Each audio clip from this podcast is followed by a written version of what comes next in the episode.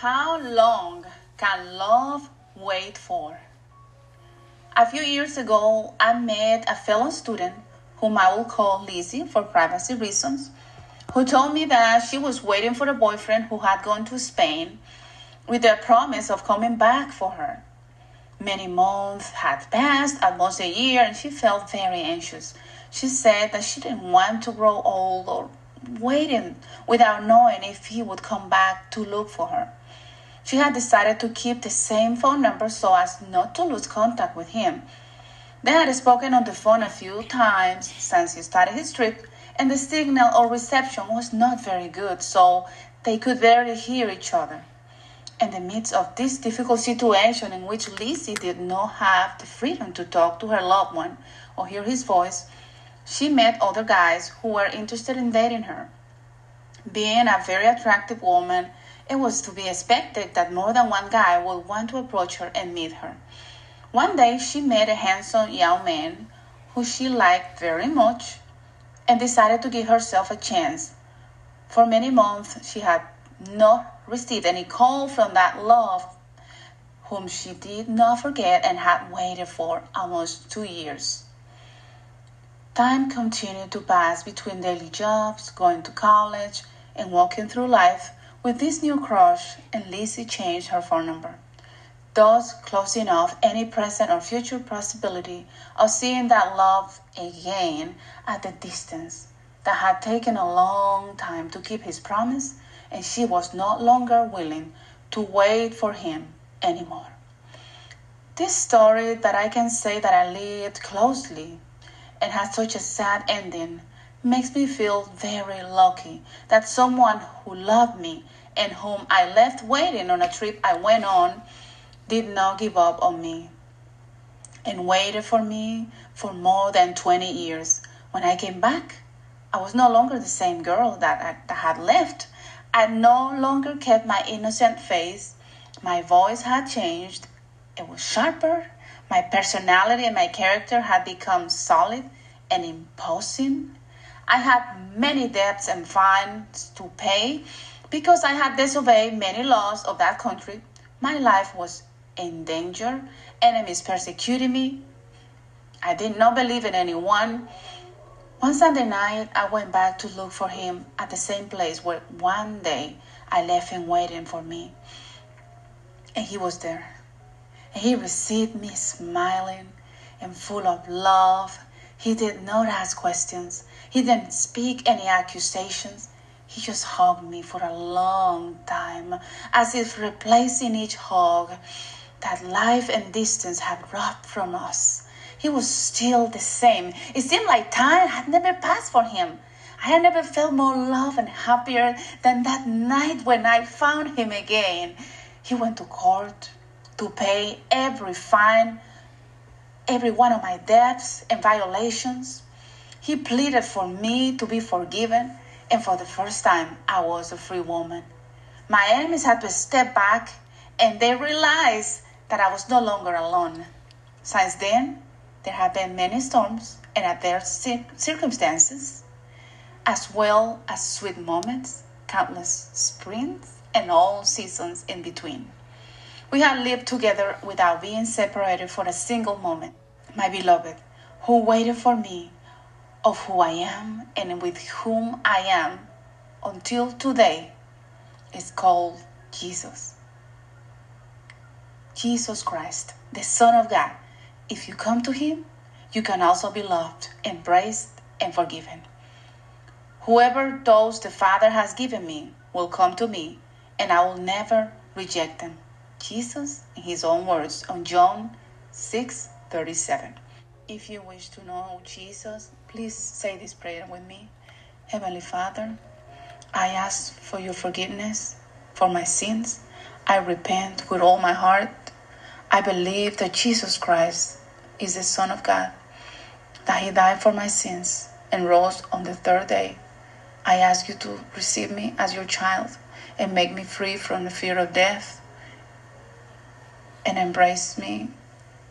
Help me to receive the eternal life and salvation for my whole being and you because you love me and accept me and my value and my life come from you and from the price you paid for me on the cross.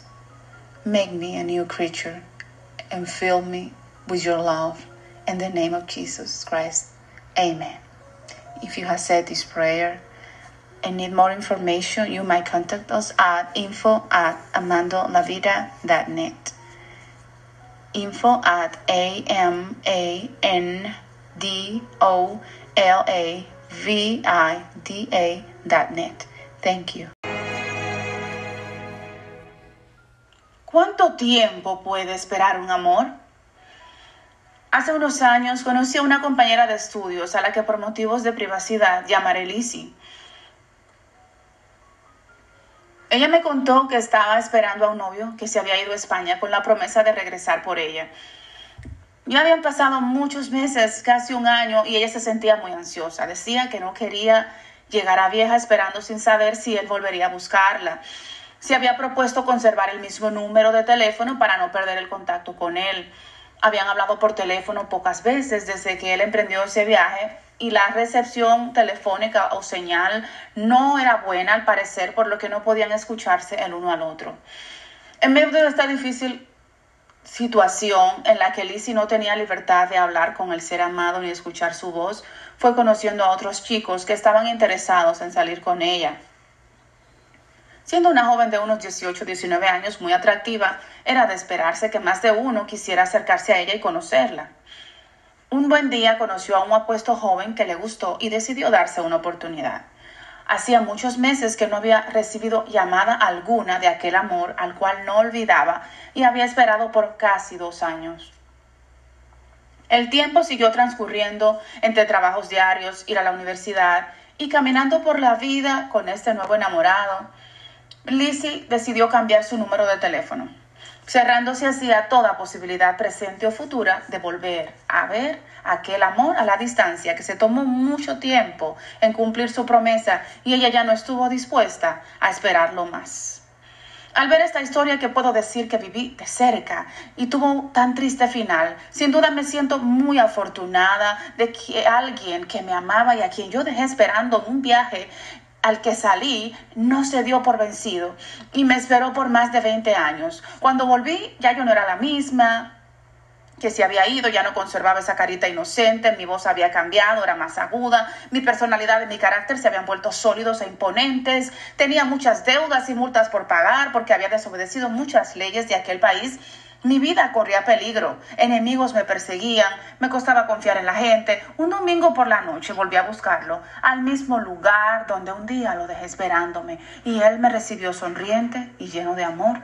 No hizo preguntas ni acusaciones, solo me abrazó por mucho tiempo, como reponiendo cada abrazo que la vida y la distancia nos habían robado. Seguía siendo el mismo, pareciera que el tiempo para él no hubiera pasado. Nunca me había sentido más amada y más feliz que esa noche cuando lo encontré. Él fue a la corte para pagar cada una de mis deudas, multas e infracciones. Abogó para que yo fuera perdonada y por primera vez fui una mujer libre. Mis enemigos tuvieron que retroceder al percatarse que ya yo no estaba sola. Desde entonces ha habido muchas tormentas y circunstancias adversas, como también momentos dulces, innumerables primaveras y todas las estaciones. Hemos vivido juntos sin habernos separado ni un solo instante. Mi amado que me esperó de quien soy y con quien estoy hasta hoy se llama Jesucristo, el Hijo de Dios. Si tú vienes a Él, también serás amado, amada, abrazado, abrazada y perdonado o perdonada por Él. Todo el que el Padre me da vendrá a mí y al que a mí viene, de ningún modo lo echaré fuera. Jesús en sus propias palabras en Juan 6:37. Si deseas conocer a Jesús, haz esta oración conmigo. Padre Celestial, te pido perdón por mis pecados. Me arrepiento de todo corazón. Creo que Jesucristo es el Hijo de Dios, que Él murió por mis pecados y resucitó al tercer día.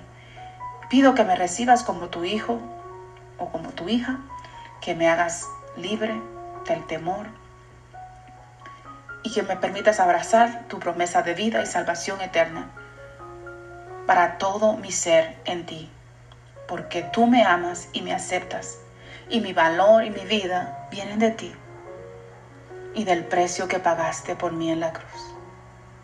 Hazme una nueva criatura y llena mi vida de ti y de tu amor. En el nombre de Jesucristo.